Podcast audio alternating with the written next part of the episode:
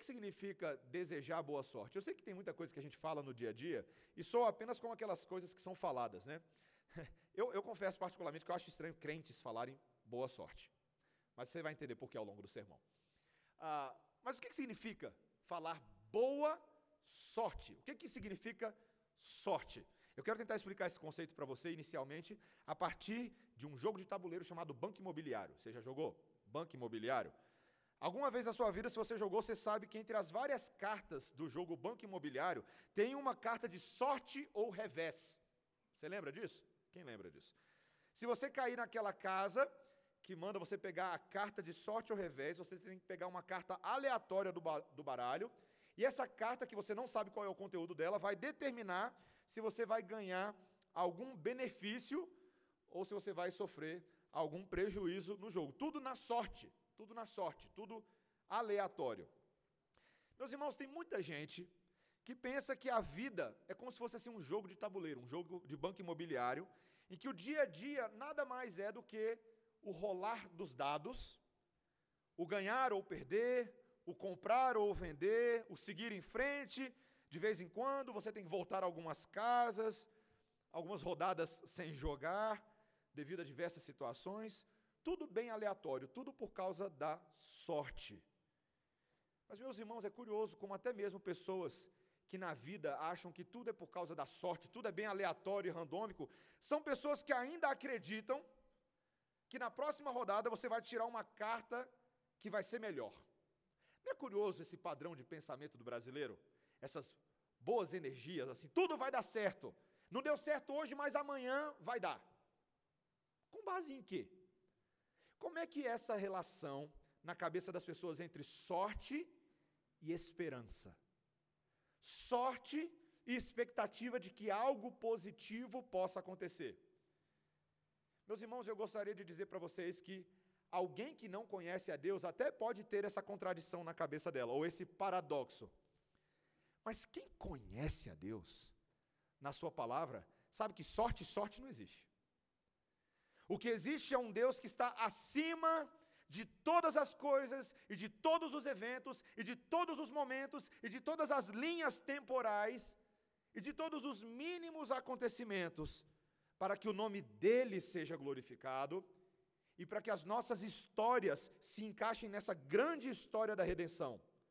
Nossas pequenas histórias estejam alinhadas com o fazer de Deus na história. Meus irmãos, essa é basicamente uma forma de resumir o livro de Esther e de entender nesse último capítulo o Deus que nos convida a descansar naquele que tem o perfeito controle dos tempos, aquele que é capaz de reverter a sina do seu povo. Outra palavra ligada à sorte é a palavra sina. Mas aquele que não só reverte a nossa sina, mas que dá condições ao povo de agora celebrar pelo que ele tem feito em nossas vidas por meio das mãos do exaltado Filho de Deus, o Senhor dos tempos. Hoje eu e você somos chamados para descansar neste Deus, nesses capítulos 9 e 10, que não só resumem e concluem o livro de Esther, mas trazem enormes doutrinas bíblicas que nos ensinam confiança em Deus e paciência por toda a nossa vida.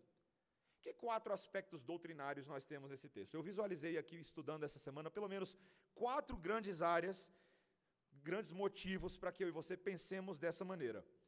Primeiro, porque a condenação dos inimigos é certeira.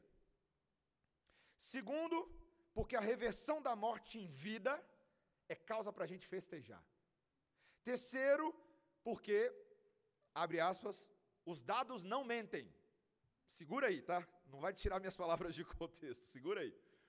E quarto, porque o príncipe da paz governa sobre tudo e sobre nós.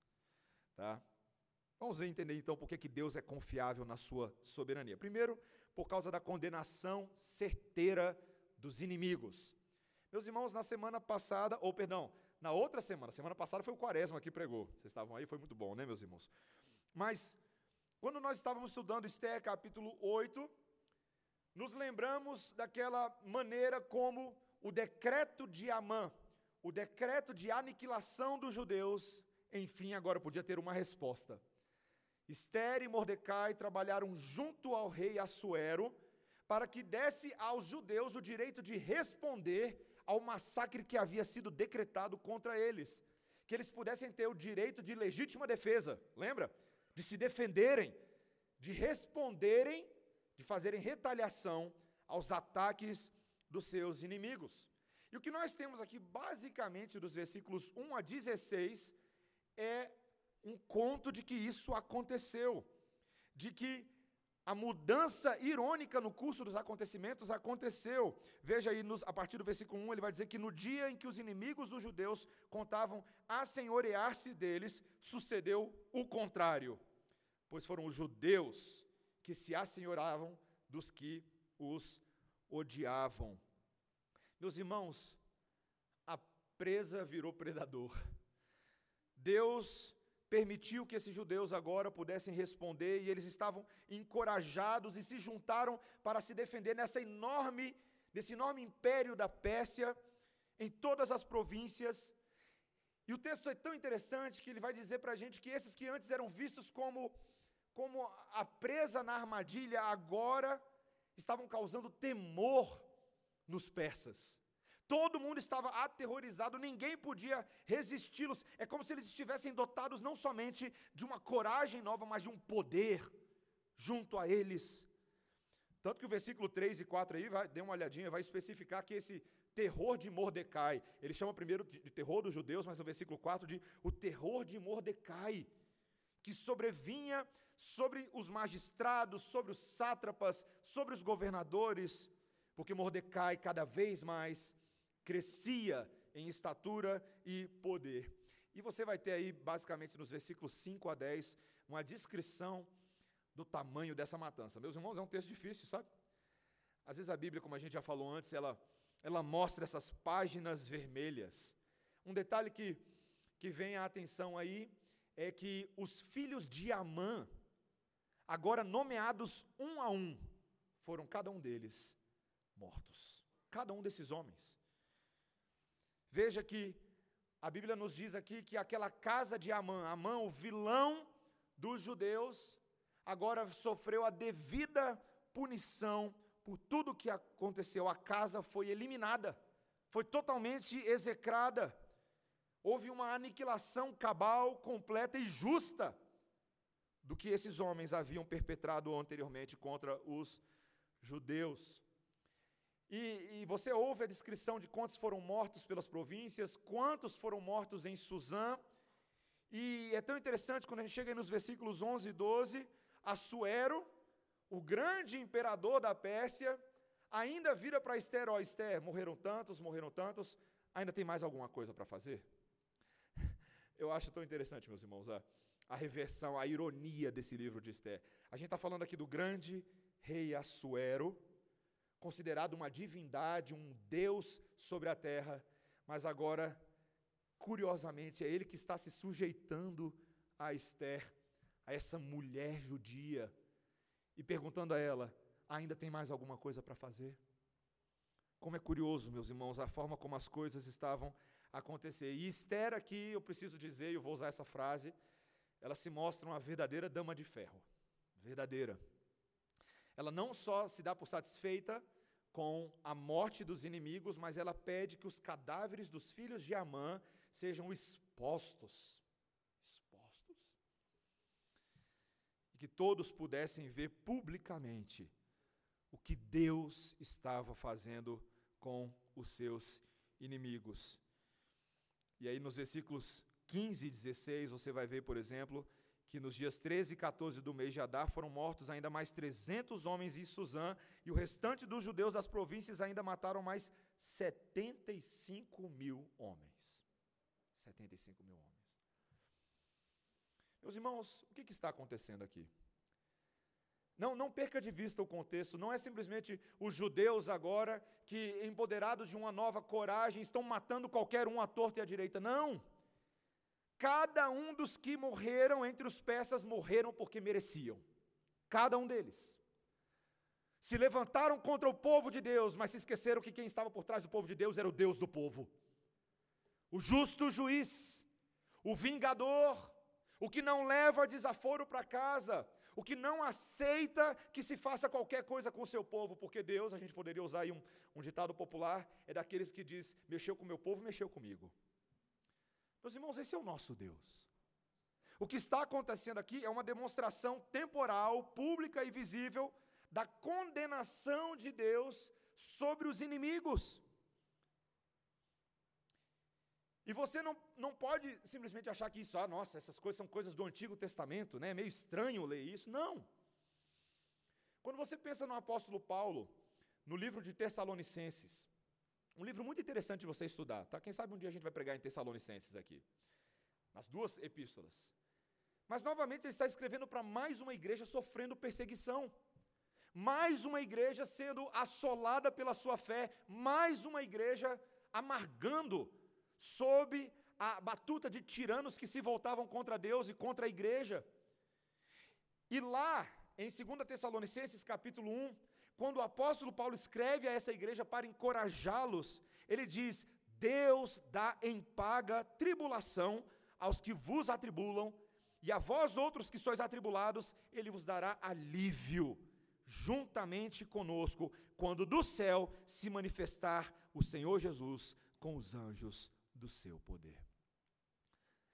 Provavelmente, meus irmãos, essa teologia do apóstolo Paulo de que Deus paga segundo o mal que lhes foi feito, provavelmente ele também tirou de textos como Esther.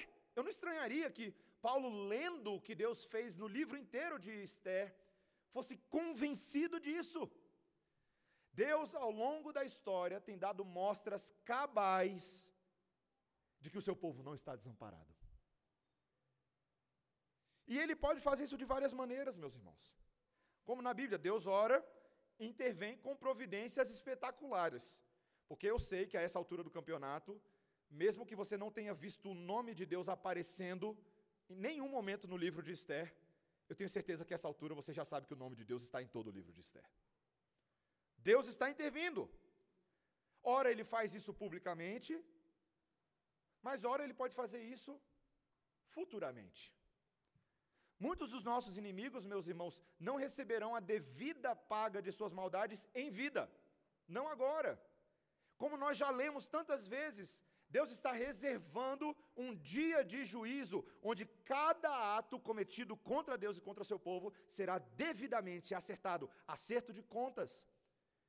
E seja agora ou seja no futuro, esse tipo de coisa nos consola o coração. A tarefa da igreja, quando lemos textos como esse, é permanecer firme, porque Deus não abandona a igreja. As portas do inferno não prevalecerão contra ela, meus irmãos. Amém? Os irmãos creem nisso? É assim que a gente segura as pontas, meus irmãos. É assim que nós sobrevivemos dia após dia. Paulo estava com seu coração repleto de textos como esse, e ele via que Deus já estava vindicando a causa da igreja. Sabe, meus irmãos, Deus ora vindica a causa da igreja quando ele vai lá e acaba com a raça do inimigo. Ele faz isso. Mas Deus também vindica a causa da igreja e a sua própria causa quando ele também faz a igreja prosperar no meio das circunstâncias mais adversas. Essa é uma maneira maravilhosa de Deus de humilhar as trevas. Deus de vez em quando ele, ele faz isso. Ele humilha as trevas fazendo coisas que as trevas não esperam. As trevas viram um belo dia para Deus e dizem assim: Deus, são as trevas, tá? Satanás, Deus, esse seu servo Jó aí, ele só te adora porque ele tem tudo de bom. Ele tem saúde, ele tem família, tudo vai bem na vida dele, ele tem tesouros, ele tem riquezas. Aí Deus fala: Ah, é? Você acha que é só por causa disso que ele está de pé? Porque ele está no bem bom? Vá lá então, Satanás, toca na vida dele tira as coisas, permite doenças, faça tudo. E meus irmãos, o livro de Jó é um livro difícil, mas ainda assim é um livro que Deus sustenta esse homem no meio da tribulação. É um servo, sim, verdadeiro, um filho amado de Deus, que aguenta as circunstâncias e assim envergonha as trevas. Meus irmãos, uma das maneiras que Deus tem vindicado a sua honra na igreja é quando Ele faz, por exemplo, a igreja crescer a igreja se multiplicar. Quando a perseguição dos tiranos e o sangue derramado dos mártires se torna combustível que pega fogo na floresta, Ontem à noite eu estava retornando do casamento dos nossos irmãos Helder e Carol Martins, e nós estávamos no carro, eu, minha esposa e o Guilherme Brandão, e saindo ali da fazenda, a gente ficou assustado porque a gente olhou para o mato e estava um fogão pegando. Uma queimada gigantesca ali para trás da Ceilândia. Não sei se vocês viram isso. Grande. Saiu até no jornal. Eu fiquei meio assustado com aquilo. Mas quando eu cheguei em casa e fui revisar o meu sermão de hoje, falei: opa, olha que bela ilustração. Quando Deus, meus irmãos, pega coisas como incêndios que parecem ser incêndios para acabar com a vida da igreja, mas na verdade são manifestações de uma igreja que vai sobreviver e vai surgir e vai crescer no meio das adversidades. Meus irmãos, não achem que para eu e você termos vitória sobre os nossos inimigos, tudo precisa estar bom na nossa vida. Não, não. Deus adora fazer a gente crescer no meio da adversidade. Adora. Nós somos encorajados em textos como esse. Nosso Deus é o mesmo, o do passado, o do presente, o do futuro, é o mesmo Deus. Encorajando esses judeus, encorajando Mordecai, encorajando Esther, encorajando você também hoje à noite. Na sua luta contra o pecado, na sua luta contra Satanás, na sua luta contra as trevas. Nós estamos vendo aqui uma igreja que sobrevive numa inversão surpreendente, meus irmãos. essa soberania de Deus, que é uma soberania que nos garante que a condenação dos inimigos é certeira, é também, meus irmãos, em segundo lugar, uma soberania que garante que a reversão da morte em vida é causa para a gente festejar. Esse é o nosso segundo ponto. Depois que eles fizeram essa matança toda, o texto vai nos dizer que agora, nesses dias 13 e 14 do mês de Adar, eles passam, ou principalmente dias 14 e 15, eles passam a festejar. Por todo o império, uma série de banquetes começaram a acontecer, festas de alegria, todo mundo feliz, pelo que Deus estava proporcionando. Havia um grande poder, havia uma grande ação de Deus. E meus irmãos, um comentarista chega ao ponto de dizer que estava acontecendo um grande avivamento bélico. Eu achei maravilhosa essa expressão um grande avivamento bélico. E era de fato o que estava acontecendo. Deus estava dando vitória concreta, então a festa tinha que ser concreta. E eles festejavam, eles brindavam, porque Deus estava dando sossego dos seus inimigos. E a coisa pegou, meus irmãos. Sabe assim quando a coisa, quando uma uma moda se espalha e alguém tem que botar ordem na casa para falar assim, vamos institucionalizar essa moda? Foi o que Mordecai fez. O texto vai dizer para a gente a partir do versículo 22, ou perdão, os versículos 20, 21 e 22. Veja aí que agora Mordecai deu uma ordem para todos os judeus de perto e de longe, versículo 21, ordenando-lhes que comemorassem o dia 14 do mês de Adar, de Adar e o dia 15 do mesmo, todos os anos, como dias em que os judeus tiveram sossego dos seus inimigos, e o mês que se lhes mudou de tristeza em alegria, de luto em dia de festa, e depois para mandarem porções dos banquetes uns aos outros e dádivas aos pobres. Meus irmãos, a celebração virou uma tradição. Uma tradição. Você, você conhece tradições, coisas que começam assim, sem muito propósito e viram tradições? Quando eu morei fora um tempo, eu percebi uma coisa no, no meio esportivo norte-americano, eles têm muitas pequenas tradições, eles têm superstições de times que viram tradições que eles vão fazendo para perpetuar marcos, né? Ah, eu morei, como eu morei perto de New Orleans, o time de New Orleans ganhou o campeonato de futebol americano nos Estados Unidos em 2010. E aí eles, eles cunharam uma frase que em inglês dizia assim: quem disse que a gente não dava conta?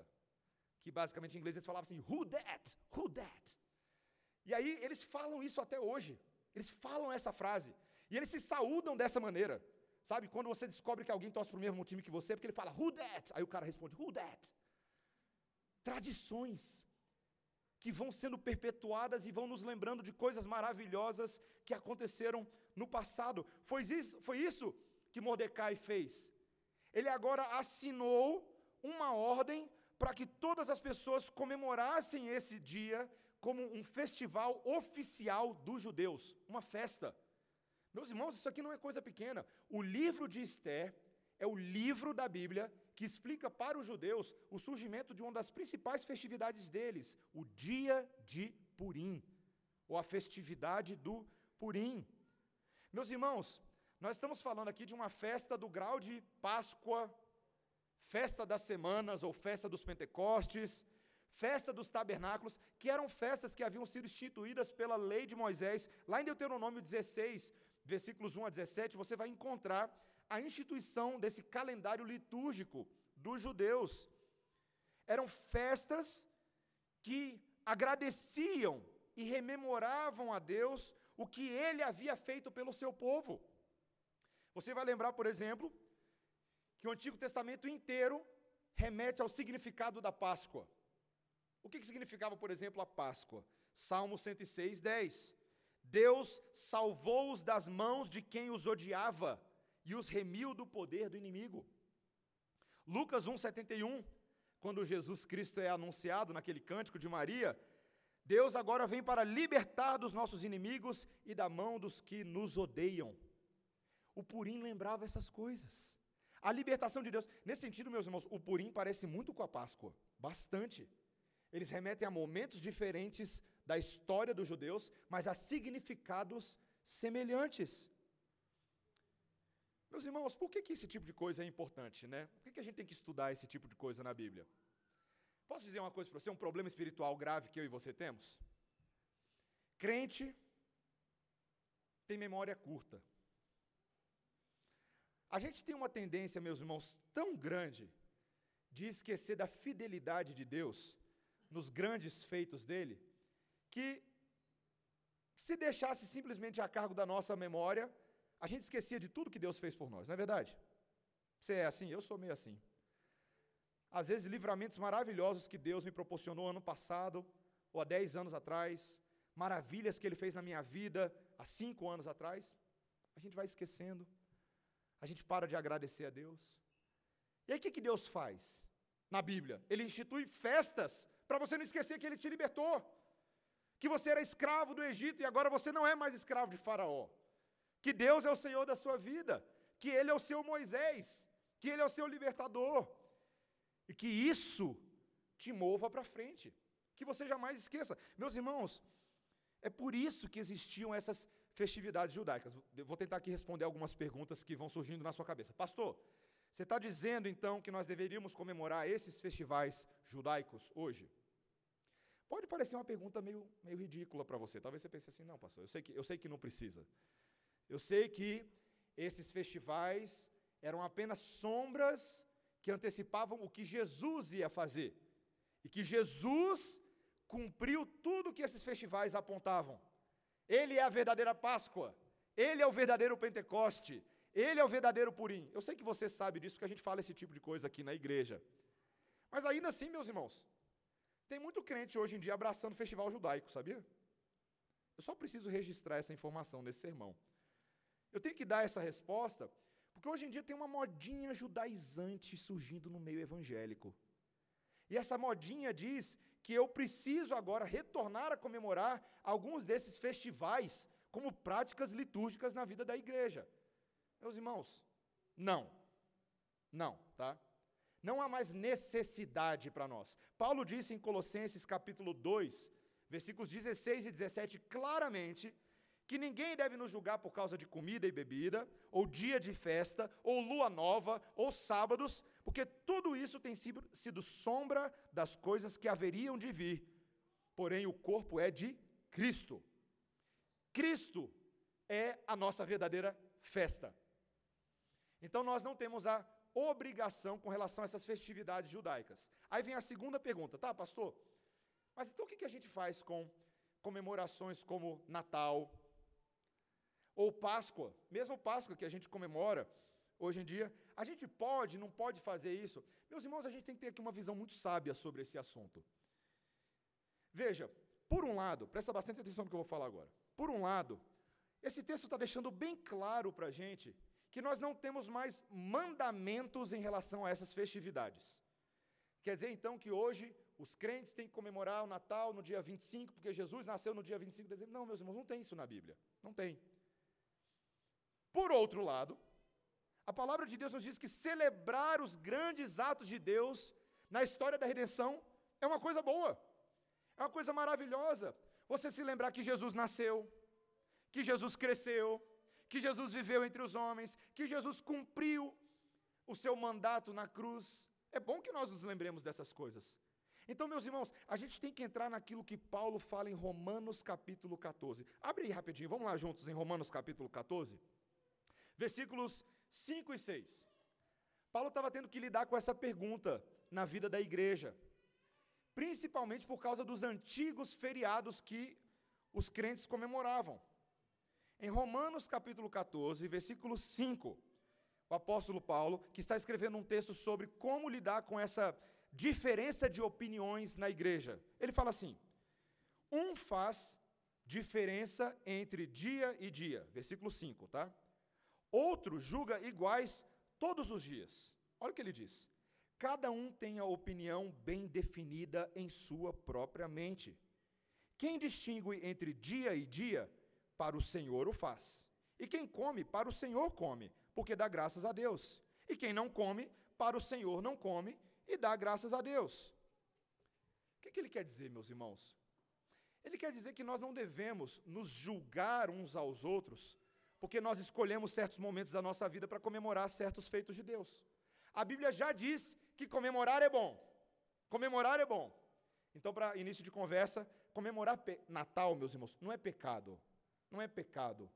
Sabe, tem, algum, tem um movimento hoje surgindo no meio da igreja que diz que nós estamos pecando contra Deus quando a gente comemora o Natal.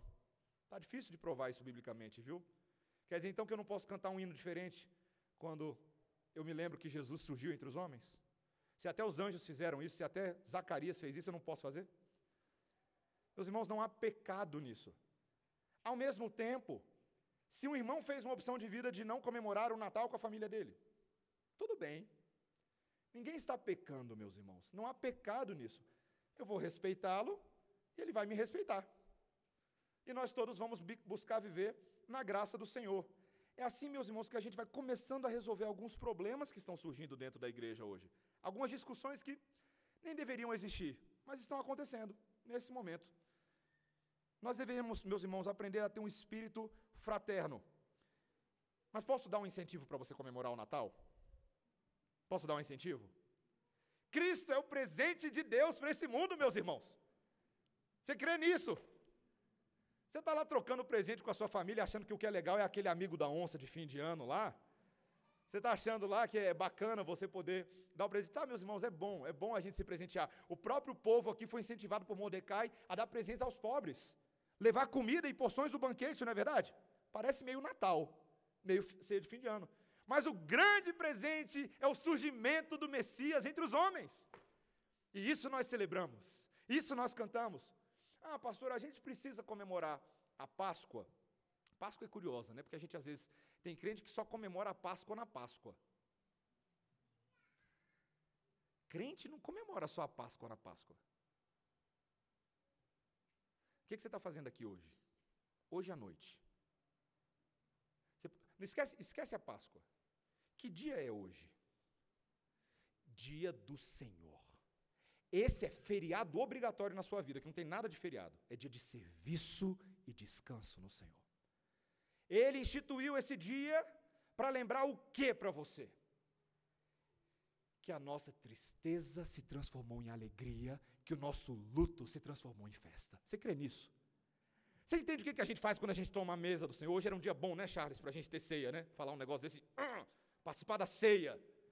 Porque a ceia é o lembrete que substitui a Páscoa cerimonial, mas Cristo instituiu agora para a igreja em todos os tempos, para que nós nos lembremos que na morte dele está a nossa alegria, que no luto pela morte dele está a nossa festa. Porque a vida do crente não para na morte, ela segue pela ressurreição. Ela segue pela ressurreição. Cristo ressuscitou dentre os mortos.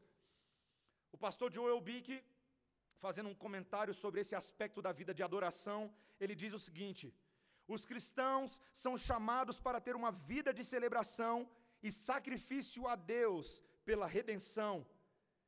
Os cristãos devem ser caracterizados por darem graças a Deus por suas misericórdias demonstradas a si mesmos, à sua família, ao seu povo, à sua igreja e em todo o mundo. Por isso, o culto cristão não tem espaço para uma tristeza mórbida e simplesmente alegria e festa.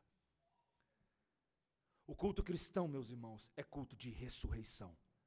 Não acha que só aquele domingo de ressurreição lá da Páscoa é dia de celebração da ressurreição, não. É hoje, meus irmãos. É o dia que Deus estabeleceu, o dia de hoje, para que nós o adoremos. Meus irmãos, a reversão da morte em vida é causa para festa. Você faz festa porque você estava morto e agora você está vivo? Você faz festa porque Cristo te ressuscitou dos mortos? Eu estranho muito, meus irmãos, eu estranho muito quando na vida cristã, no afã de sermos reverentes, solenes e sérios, a gente esquece que a gente tem espaço para celebrar, para agradecer, para glorificar. E mesmo sendo presbiteriano como você é e como eu sou, tá? Lembre-se, meu irmão, a, a, alegria genuína não pode ser simplesmente mascarada por falsa, falsa solenidade. Alegria genuína não pode ser mascarada por falsa solenidade. Nunca use a desculpa de você ser presbiteriano para não se alegrar no Senhor, tá? Isso é pecado. Isso é pecado. Você, como um bom presbiteriano que está aqui nessa noite me ouvindo, é chamado para se alegrar na sua ressurreição. Amém? Para glorificar, para festejar, para de vez em quando dar festa sem motivo, chamar todo mundo para sua casa para comer churrasco. E aí o pessoal pergunta: por que você está dando churrasco? Meu amigo, porque Jesus Cristo me salvou. Esse é o motivo. Agora come a picanha aí, vai. É assim que a gente vive, meus irmãos. Essa é a nossa alegria. A reversão da morte em vida é causa para festa na igreja do Senhor. Terceiro lugar, meus irmãos, nós confiamos em Deus, porque os dados de Deus não falham. Até essa altura aqui, o autor ainda não explicou o nome Purim. Você percebeu que eu não expliquei ainda, né? Mas a partir agora dos versículos 23 a 28, ele vai dar um resumo de onde vem esse nome, Purim. E tem a ver com o que aconteceu com Amã, filho de Amedata, o Agagita. Ele vai explicar aí que esse inimigo número um dos judeus tinha planejado destruir o inimigo. E como foi que Amã havia feito isso? Está explicado lá no início de Esther, nos capítulos 3, 4, 5. Amã havia pegado um, um dado chamado Pur pur.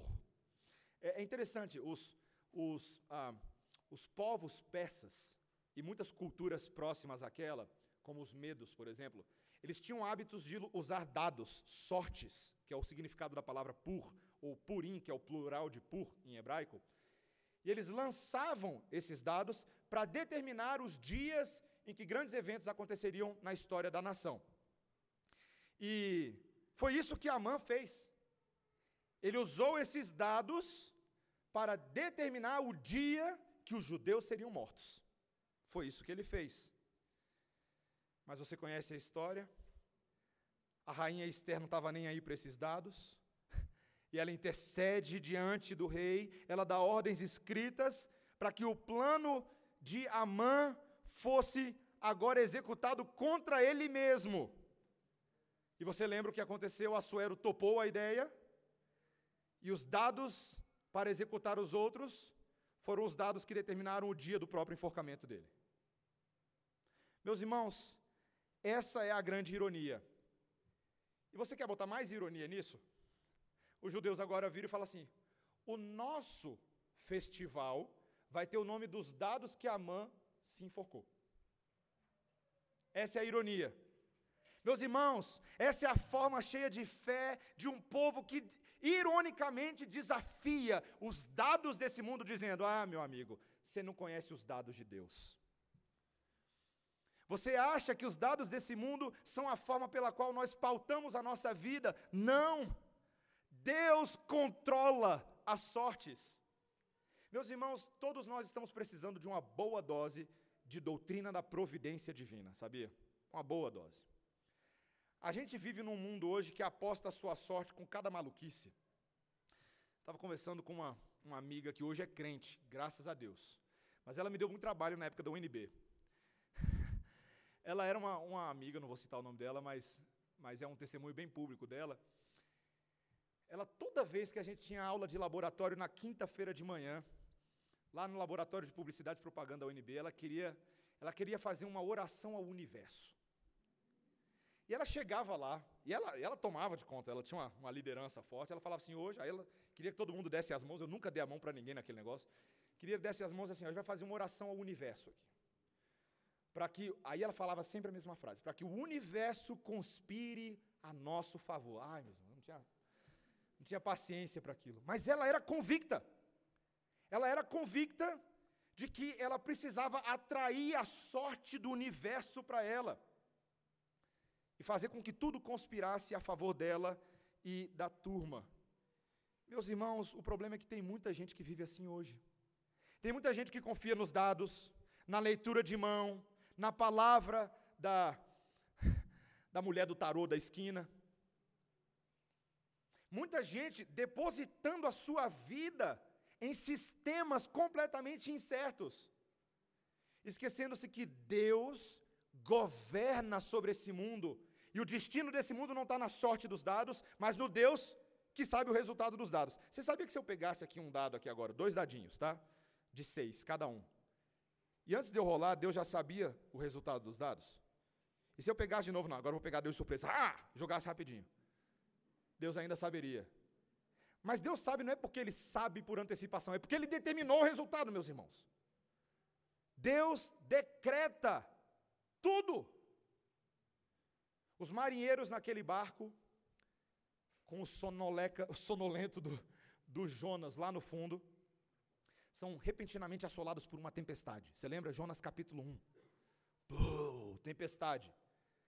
E o que, que eles fazem para tentar descobrir qual era a causa daquela tempestade? Eles jogam sortes. Então, dentro do sistema de pensamento deles, eles achavam que aquelas sortes ali, de alguma maneira, revelariam que, quem estava por trás de tudo. E não é que elas revelaram. Porque quem estava mais interessado no resultado dos dados era Deus. O culpado está dormindo lá no porão. Vai lá. Acorda, homem. Como é que você está dormindo aí? Diz para a gente quem você é. Tá bom, eu sou Jonas. Eu sou servo do Deus Altíssimo. Estou fugindo dele, eu sou hebreu. E essa tempestade está acontecendo aqui por minha causa. Esse é Deus, meus irmãos, que está acima daquilo que parecem sortes nesse mundo. Portanto, eu te pergunto, meu irmão, você deveria viver a sua vida confiado nas sortes ou no Deus que é a sua sorte? aquele que é o seu decretador, aquele que é o seu destino. Meus irmãos, vamos abandonar esses métodos de viver pela sorte. Ô crente, para de jogar na loteria, crente. Vai trabalhar. É o que Deus manda. Não, minha sorte vai chegar. Vai trabalhar, meu amigo. Essa é a sorte de Deus para você. Esse é o destino de Deus para você. E Paulo ainda diz: quem não quer trabalhar nem come também. Deus tem maneiras de organizar os nossos atos e os nossos passos nesse mundo. E Ele deseja que você confie nele. Como é que um crente vive pela fé? Essa é uma boa definição de fé. Fé é simplesmente acreditar que o amanhã vai ser melhor? Não. Fé é a certeza de que aquilo que Deus diz não é mentira, de que o que Ele fala na palavra sempre se confirma, que se ele vai condenar os inimigos, ele vai condenar os inimigos, por isso eu descanso. Que se ele me diz que vai dar o fruto do meu trabalho, eu trabalho, sabendo que quem coloca o pão nosso de cada dia na mesa é o Senhor. Fé, meus irmãos, não é apostar no vazio, fé é investir no que é certo, no Deus que não falha. Meus irmãos, ainda que eu e você não conheçamos o dia de amanhã, Deus conhece. E ele fala para que a gente viva o hoje, o amanhã, o depois de amanhã com olhos fitos nele. Orando, descansando, apoiando-se no Deus que não falha. Os dados desse mundo podem até parecer aleatórios, mas Deus, meus irmãos, não escreve certo por linhas tortas, Ele escreve certo por linhas certas. E Ele quer que você viva assim, altaneiramente, pisando certinho nas veredas dele e não apostando no horóscopo, nas estrelas ou em qualquer outra coisa assim. A garantia disso, meus irmãos, é pela maneira como o livro de Esther termina. O livro de Esther termina com a declaração certeira de que Deus é Deus e controla sobre as nossas vidas. Esse é o nosso último ponto, o príncipe da paz reina sobre nós.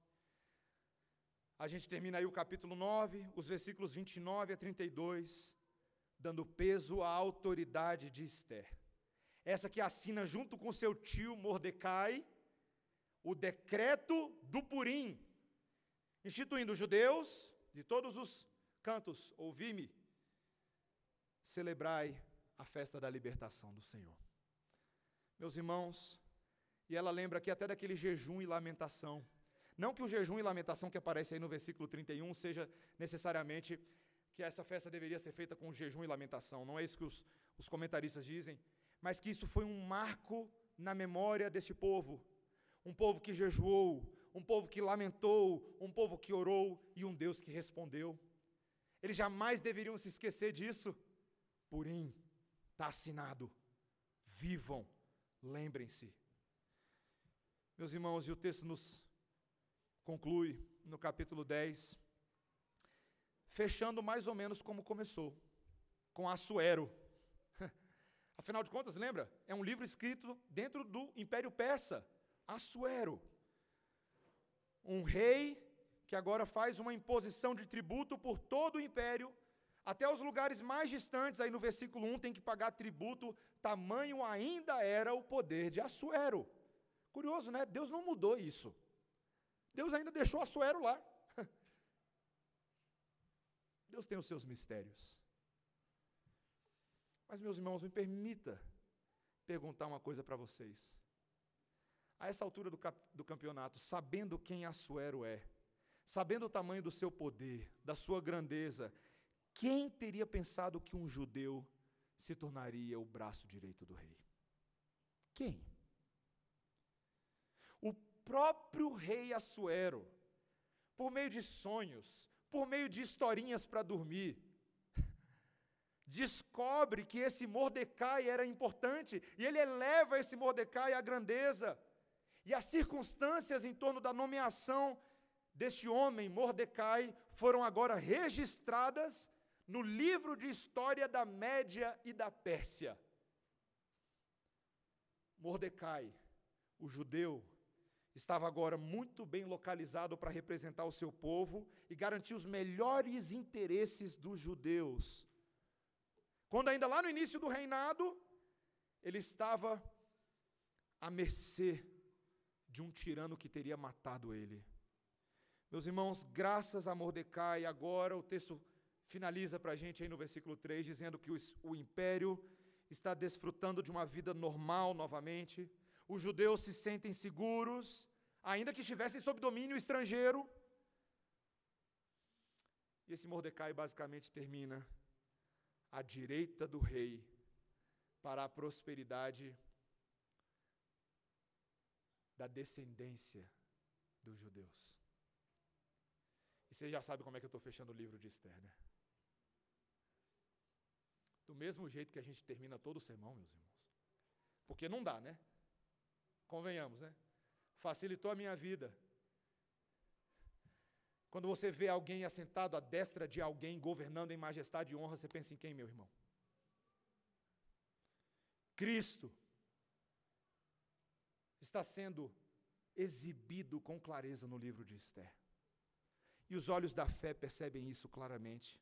O príncipe da paz, o exaltado entre os homens, aquele que por meio do sangue e do evangelho proclama paz entre Deus e os homens, tanto aqueles que estão longe quanto os que estão perto, igual o decreto de Mordecai, que alcança todo mundo na província. O evangelho, o decreto de Deus, alcança todo mundo nesse momento. Todas as pessoas. Para lembrar o quê? Que quem manda nesse mundo não é Assuero. Que quem manda nesse mundo não é Mordecai. Que quem manda nesse mundo é Jesus Cristo de Nazaré. Sobre céus e terra, cumprindo a promessa de Deus. Aquele que Isaías disse que ele veria a descendência espiritual e ficaria satisfeito com o fruto do seu trabalho. Isaías 53, 10.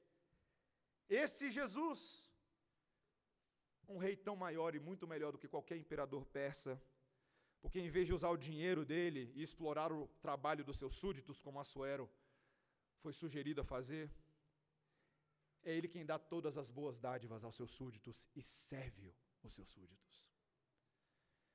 Meus irmãos, minha irmã, eu e você nessa noite estamos fechando o livro de Esther com a pergunta: será que nós somos entendedores dessa boa sorte de Deus? Agora não estou usando a palavra sorte daquele jeito, mas desse jeito. Sorte como destino, como sina, como decreto de um Deus que determinou cada uma das nossas vidas, escreveu cada um dos nossos dias no seu livro e estabeleceu a nossa salvação. Um Deus que trabalha perfeitamente exemplificando através da vida dessas pessoas. Esther, igual a minha, você que arriscou a sua vida para comparecer perante o rei e acabou se tornando uma heroína.